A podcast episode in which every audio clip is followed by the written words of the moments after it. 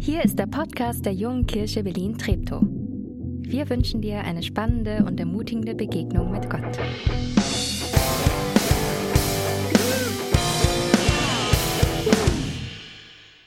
Schönen guten Morgen.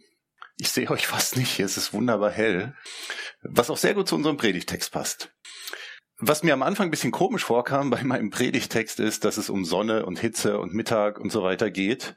Und ich eigentlich es gewohnt bin, ähm, im, in der Vorweihnachtszeit eher so kleine Lichtchen zu haben und, und vielleicht ein bisschen mehr Dunkelheit und, und sowas alles. Aber ich war auch mit meiner Familie neun Jahre in Brasilien, habe neun Weihnachten schwitzend verbracht. Das ist tatsächlich gar nicht so einfach, so emotional zu verkraften. Irgendwie sitzt dann dann im Shoppingcenter, gut, das ist klimatisiert, dann doch auch der Weihnachtsmann mit dem mit der roten, diesen fetten Mantel und diesen geplusterten weißen Kragen und so weiter mit Schal und Mütze. Ich weiß nicht, wie die das aushalten, aber die werden dafür bezahlt. Also von daher es passt aber irgendwie nicht. Man kommt dann aus diesem Shoppingcenter raus und läuft vor diese, weiß nicht, 32 Grad feuchte, warme Luft und fühlt sich so gar nicht weihnachtlich. So ist das manchmal. Die Geschichte heute ist auch so ein bisschen mehr in der Sonne. Mal gucken, was, was ihr draus macht, ähm, was ich schaffe draus zu machen. Nochmal ein ganz kurzes äh, Flashback oder, naja, wie, also vom letzten Mal sozusagen. Nikodemus. Nikodemus hieß der Mensch, um den es das letzte Mal ging und der sollte entrümpeln. Der wollte ja nochmal neu anfangen und, und hatte so ein Problem mit dem Wiedergeboren werden und so weiter, nochmal zurück und so geht das und geht nicht. Und hatte, ähm, musste erstmal ein paar Dinge loswerden, so. Neu geboren werden, neu Mensch werden, vielleicht das erste Mal überhaupt der Mensch werden, der sich oder, oder den sich Gott vorgestellt hat. Alten Mist ausräumen, Platz schaffen für Neues, für das Leben, was Jesus ermöglichen will. Das war, das war Nikodemus. Heute ist es ganz ähnlich, aber doch irgendwie auch ganz anders. Heute geht es nämlich um eine Frau, die ziemlich am Rande der Mehrheitsgesellschaft zur Zeit Jesu stand. Sie hatte auch ein, ein richtig großes Interesse dran, mal einen Neustart hinzulegen. So, so einen richtigen. Ihr Leben war nämlich ziemlich vermurkst. Möglicherweise war das auch gar nicht so ihre Schuld gewesen mit ihrem Leben. Aber so kommt es eben manchmal und dann ist es halt so. Da kommen wir auch nicht raus. Ist dann halt so. Sie war irgendwie wahrscheinlich auch ein bisschen Opfer des Systems. Die ganze Gesellschaft war auf Männer ausgerichtet. Diese Frau hatte kaum Rechte. Sie hatte auch kein ordentliches Sozialsystem, welches sie irgendwie aufgefangen hätte und ihr so halbwegs menschenwürdig ermöglicht hätte, selbstbestimmt zu leben. Und ähm, diese Frau hatte einfach keine Lust mehr, bescheuerte Fragen zu beantworten. Wahrscheinlich war sie aus dem Status der, der bescheuerten Fragen auch schon raus und erntete eigentlich nur noch mitleidige Blicke. So, die schon wieder. Ach, der geht's ja auch nicht so gut und so. Aber, aber letztlich haben die anderen im Dorf sich auch nicht wirklich um sie gekümmert. Und dem wollte sie aus dem Weg gehen und deswegen ging sie eben mittags zum Wasser holen. Das war so nicht das Ding, was man tat. Also mittags war es übel heiß. Die Sonne knallte. Wer bei gesundem Verstand war und im Dorf noch halbwegs etabliert, der saß unter seinem Vordach im Schatten und äh, verbrachte die Mittagszeit in der Hängematte, wenn es den die da gab, keine Ahnung. Hätte ich in Brasilien so gemacht. Aber die Frau ging eben zur Quelle und hat ihr Wasser geholt, eben weil sie keinen Bock mehr hatte. Da hatte sie nämlich ihre Ruhe, da war sie allein und das war so, weil sie mitten in der Sonne sicher sein kann, konnte, dass ihr niemand begegnet. Diese Frau geht also am, hellst, am helligsten Tag zum Brunnen, weil sie das Licht scheut. Das ist schon ein bisschen paradox. Nun, sie tut es halt, wahrscheinlich wie immer. Und, und diesmal hat sie Pech. Oder vielleicht sogar Glück, je nachdem, wie man sieht. Denn da ist nämlich schon einer. Da, wo sie eigentlich niemanden vermutet, da ist schon einer an dieser Zisterne. Jesus sitzt da aber den kennt sie noch nicht. Das heißt, für sie ist es ein Fremder. Für sie bedeutet dieser Mensch also keine Gefahr, weil er nichts weiß. Ja, der findet es vielleicht ein bisschen komisch, dass sie mittags darum wankt, aber das ist auch ein bisschen komisch, dass er da mittags sitzt. So, die waren also beide komisch. Und dieser Jesus hat auch kein Schöpfgefäß zur Hand und bittet sie deswegen um einen Schluck Wasser. Und alles an diesem Jesus ist irgendwie seltsam. Und die Frau formuliert das auch. Ich lese mal aus Johannes 4, zwei Verse, Vers 9. Ich glaube, das könnt ihr auch sehen. Diese Frau, wird hier genannt eine Samariterin. Da sage ich gleich noch was dazu, was das für Menschen sind. Die Samariterin sagte zu ihm, du bist ein Jude und ich bin eine Samariterin. Wie kannst du mich um etwas zu trinken bitten? Denn die Juden vermeiden jeden Umgang mit den Samaritern. Also die, die mochten sich nicht. Wahrscheinlich brutet das auf Gegenseitigkeit. Aber die waren ja jetzt auf, Jesus war eben Jude auf samaritanischem Grund. Und die Juden waren immer etwas herablassend gegenüber den Samaritern. Nun, so ist es halt. Und Jesus antwortete, wenn du wüsstest, was für ein Geschenk Gott den Menschen macht, und wer dich hier bittet, gib mir etwas zu trinken, dann würdest du ihn bitten, und er würde dir lebendiges Wasser geben. Wir, wir haben ja so ein bisschen Erfahrung. Vielleicht habt ihr schon ein bisschen Erfahrung mit Jesus. Jesus, Jesus macht das. Der, der kommt auf komische Ideen bei Gesprächen. Also es war jetzt nicht irgendwie logisch. Ja, dass, dass man, dass man das so weiterführt. Typisch Jesus. Aber diese arme Frau, die hat ja keine Ahnung, wer der ist. Ich habe mir dann so gedacht, na wäre es viel besser, wenn sie gewusst hätte, wer da sitzt. Diese Situation ist ja schon offensichtlich seltsam genug. Juden reden prinzipiell nicht mit Samaritern. Das ist eine uralte Feindschaft, die ist kulturell fest etabliert, da kam auch keiner so schnell raus. Und dann redet ein einzelner Mann auch nicht so einfach mit einer einzelnen Frau. Das geht kulturell eigentlich auch überhaupt nicht. Und wenn diese gute Frau jetzt noch wüsste, dass Gott selbst da vor ihr sitzt, dann wäre sie wahrscheinlich völlig überfordert gewesen. Aber da sitzt er nun, Gott höchstpersönlich, und so sind wir auch bei Weihnachten. Mitten in der Sommerhitze, am helllichten Tag sind wir dann bei Weihnachten. Wir feiern Jesus ja an Weihnachten, dass er Mensch geworden ist. Das ist ja genau der Punkt von Weihnachten. Es ist gar nicht so einfach. Ich habe schon gesagt, dass ich da ein bisschen Erfahrung mit habe, mit Weihnachten und äh, Sommer und so und Hitze. Aber es geht ja an Weihnachten eigentlich auch nicht primär um kleine Lämpchen an abgesägten Tannenbäumen in überhitzten Wohnzimmern. Ja, das ist ja nicht, nicht die Kernidee von Weihnachten. An Weihnachten geht's eigentlich, vielleicht ist das viel schlauer, auf der Südhalbkugel Weihnachten zu feiern, weil es da wirklich um grelles Licht geht. Es geht da um einen krassen Fokus auf das, was wir lieber im Dunkeln halten würden. Gott wurde Mensch und zwar so richtig. Gott fand sich nicht zu schade, sich zu einer verachteten Frau mittags an den Brunnen zu setzen und tiefgehende Gespräche zu führen. Die Frau ist irgendwie, ich finde die ganz cool. Die geht einfach drauf ein und versucht erstmal diesen Menschen da überhaupt zu verstehen, was, was, was will der überhaupt von mir? Ganz ähnlich wie dieser Nikodemus, der lässt ja auch nicht los. Ja, der, der fragt ja auch nochmal nach. Hä? Kann wohl nicht sein. Jesus sagt manchmal Dinge, die sind nicht so ganz schnell nachzuvollziehen. Deswegen lese ich jetzt mal weiter im Text. Da sagte die Frau zu ihm, Herr, du hast nicht einmal einen Eimer und die Zisterne ist tief. Woher willst du das Quellwasser nehmen? Also Jesus hatte ja lebendiges Wasser versprochen. Lebendiges Wasser, das ist jetzt nicht irgendwie voller Bakterien oder sowas, sondern genau das Gegenteil. Lebendiges Wasser ist lebensförderndes Wasser. Und dieses brackige Wasser, was normalerweise in Zisternen war, das war eben gerade kein lebendiges Wasser. Deswegen hier, ähm, sie denkt, lebendiges Wasser, klar, das ist Quellwasser, das ist also fließendes Wasser, das, das ist irgendwie frisch, ja, klar, das ist gut. Also, dann schließt sie blitzschnell irgendwie muss das irgendwie was ganz Spezielles sein und sagt dann, bist du etwa bedeutender als unser Stammvater Jakob, also unser Samariter Stammvater Jakob, die hatten da irgendwie eine geschichtliche Verbindung mit den Juden und deswegen waren sie sich auch so spinnefeind, weil sie doch irgendwie ziemlich nah waren.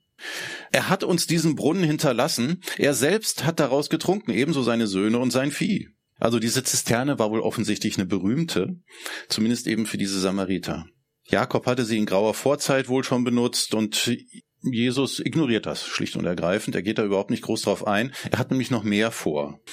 Dieser, dieser Jakob, dieser Urahne, hunderte von Jahren ist das her, diese Geschichte.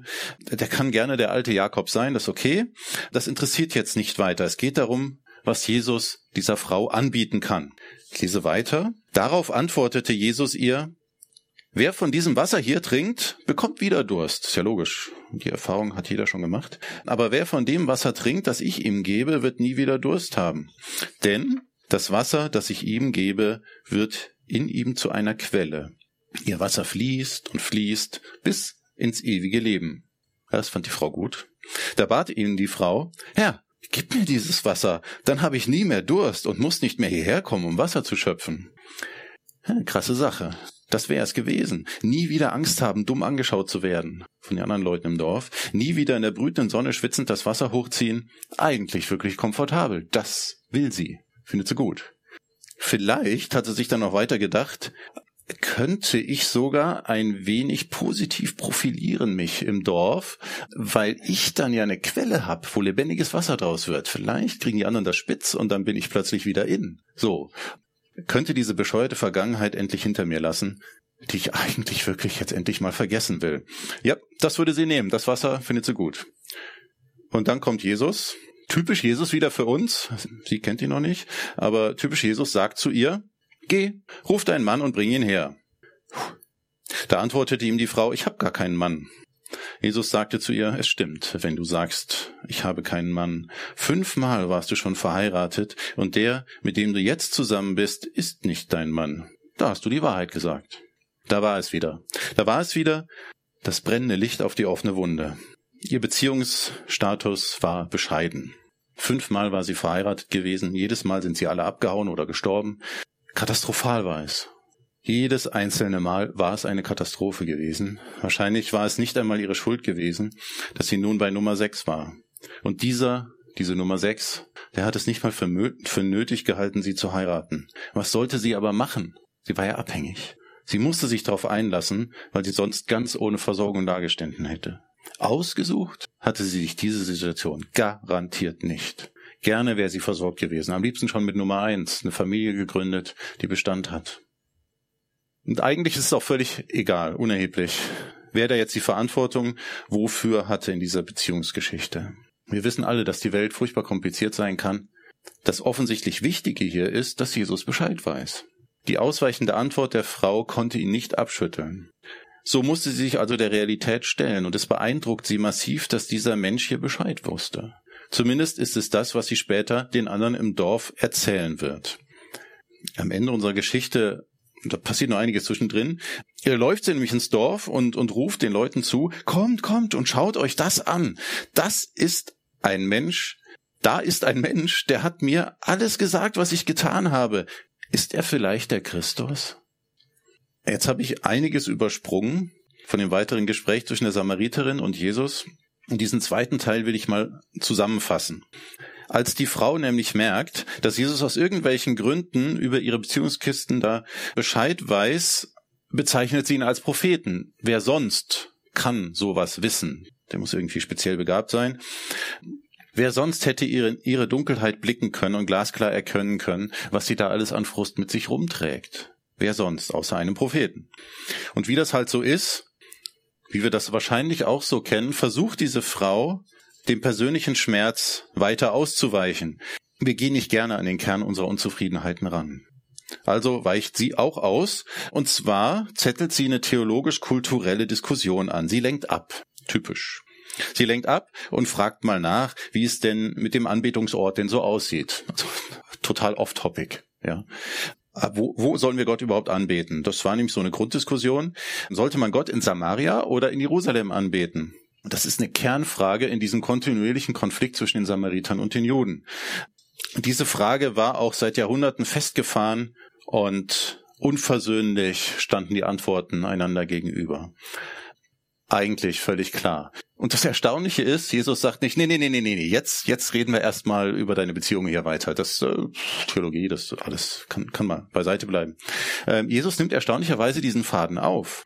Er hätte ja wirklich einfach weitermachen können mit seinem seelsorgerlichen Gespräch. Aber nein, zumindest wissen wir das nicht. Ja, Johannes hat ja auch nicht alles aufgeschrieben, was, äh, was Jesus so gesagt hat. Äh, wir wissen es aber nicht.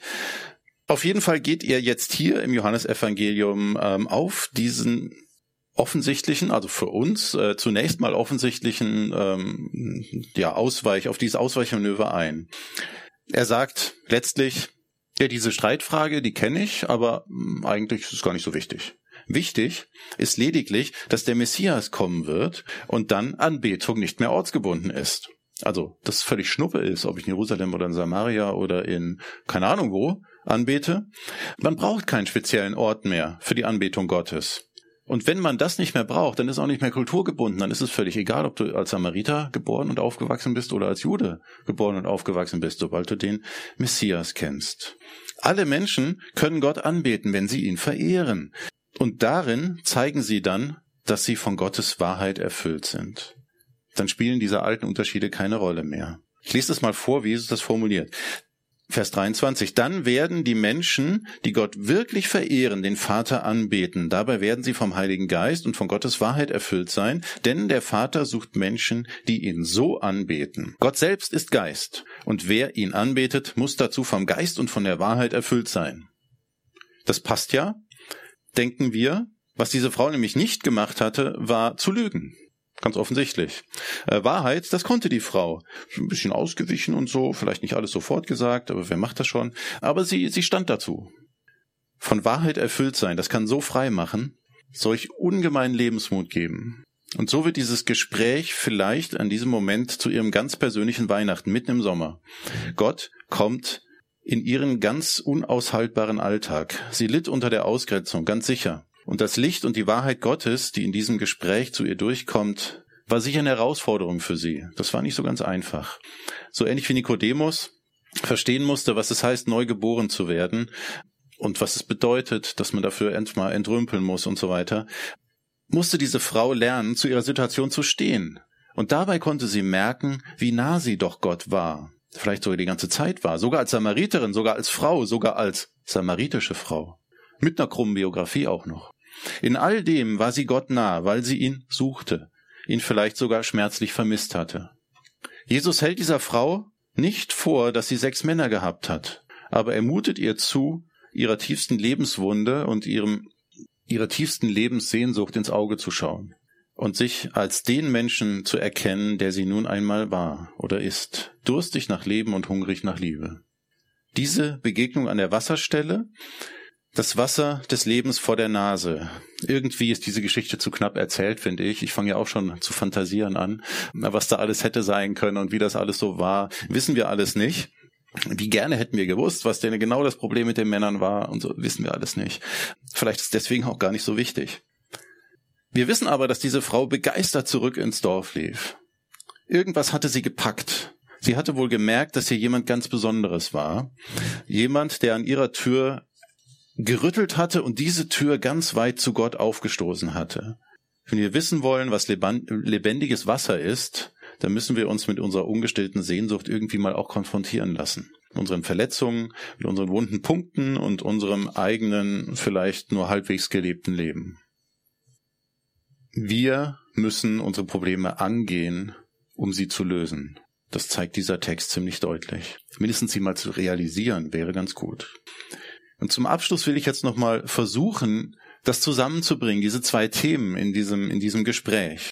Einmal diese, diese, das Lernen aus der Vergangenheit oder das, das Lernen der, des Akzeptierens der Vergangenheit und den Punkt, wie man Gott eigentlich ordentlich anbeten sollte. Was hat das eine mit dem anderen zu tun? Ich vermute, dass folgender Gedankengang dahinter stehen könnte. Da können wir gerne mal ins Diskutieren kommen. Vielleicht jetzt nicht im Gottesdienst, aber dann danach. Ist mein Versuch. Ich habe es nämlich am Anfang nicht so ganz auf die Reihe gekriegt und mal im tieferen drüber nachdenken überlegt, was das sein könnte. Menschen, meine These, Menschen, die Gott verehren, drücken sie damit, indem sie das tun, drücken sie aus, dass sie selbst nicht Götter sind. Anbetung bedeutet nämlich anzuerkennen, dass ich selbst Geschöpf bin, nicht Schöpfer. Gott allein ist verehrungswürdig und ich komme darin zu mir selbst, wenn ich anerkenne, dass ich als Mensch nicht verehrungswürdig bin. Wie viel Chaos ist schon in diese Welt hineingekommen, dass Menschen zu groß von sich dachten. Nietzsche hat das ziemlich klar gesehen. Wenn wir Gott rauskicken, er meinte, wenn wir Gott töten, dann bleiben nur noch wir Menschen übrig, um die Rolle Gottes einzunehmen. Und damit, mit dieser Selbstanmaßung überfordern wir uns massiv. Anbeten und beten vielleicht auch ganz allgemein, bedeutet im Gegensatz dazu anzuerkennen, dass man Mensch ist und eben nicht Gott. Wir sind nur Menschen, nicht Götter. Menschsein genügt. Was diese Frau wohl erkannt hat, war, dass sie zu ihrem schwachen Menschsein stehen kann. Sie musste nicht etwas Übermenschliches vortäuschen. Sie war für Gott okay, akzeptabel für den Gottesdienst. Gott wollte ihr begegnen und tat es in Jesus.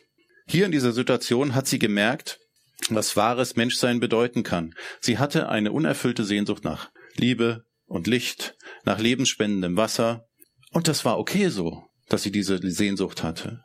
Dass sie diese Sehnsucht nicht erfüllen konnte in ihrem Leben bis dato, das war zwar großer Mist, aber ein Grund, nicht Gott zu suchen und ihn nicht anzubeten, war das nicht. In der Anerkenntnis ihrer Schwachheit war sie Mensch. Und das allein schon ist der Anfang von richtigem Anbeten. Und das könnte auch ein Aspekt von Weihnachten sein. Gott wurde Mensch, damit er uns zeigt, wie wahres Menschsein wirklich aussieht.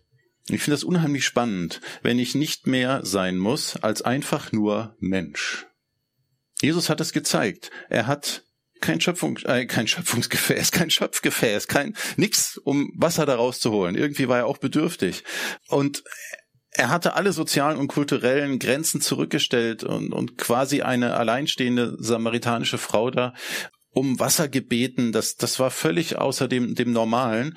Aber nimmt diese Frau in ihrem Menschsein wahr. Und diese Frau erlebt in dieser kurzen Begegnung, dass sie als Mensch einfach so voll okay ist. Ein alttestamentlicher Prophet hat es mal so ausgedrückt. Mensch, du weißt doch, was Gott von dir erwartet. Geh demütig mit Gott. Lass Gott Gott sein. Sei du selbst Mensch, das ist Aufgabe genug. Erkenne, dass du abhängig bist von Gott. Allein das ist schon ein ganz, ganz großer Teil von Anbetung. Weihnachten hat die Menschwerdung Gottes zum Thema. Jesus ist Gott auf Erden. An Jesus können wir ablesen, wie Gott so drauf ist. Das ist der ganze Punkt von Weihnachten. Aber an Jesus können wir auch erkennen, wie wir Menschen eigentlich sein sollten. Er ist ja ganz Mensch geworden. Diese ganze Sache ist super anspruchsvoll, gedanklich und überhaupt. Auch emotional. Jeder wird, jeder von uns wird sein, sein ganzes Leben brauchen, das für sich durchzubuchstabieren, was das bedeutet, Mensch zu sein. Mit einer der größten und wunderbarsten Messages von Weihnachten, finde ich, ist, dass wir Menschen sein dürfen. Dass Gott in unserer menschlichen Zerbrochenheit uns aufhilft und dass wir wirklich menschlich sein können. Wahrscheinlich hat diese samaritanische Frau in dieser Begegnung ihren persönlichen Moment des Neubeginns, ihres Menschseins erlebt. Ihr Leben wird ab diesem Moment sich nicht komplett geändert haben. Einfach so alles neu. Wahrscheinlich nicht. Aber das hatte Jesus ja auch nicht versprochen. Habt den Mut, Mensch zu sein. Das Leben ist schön, von einfach war nie die Rede. Amen.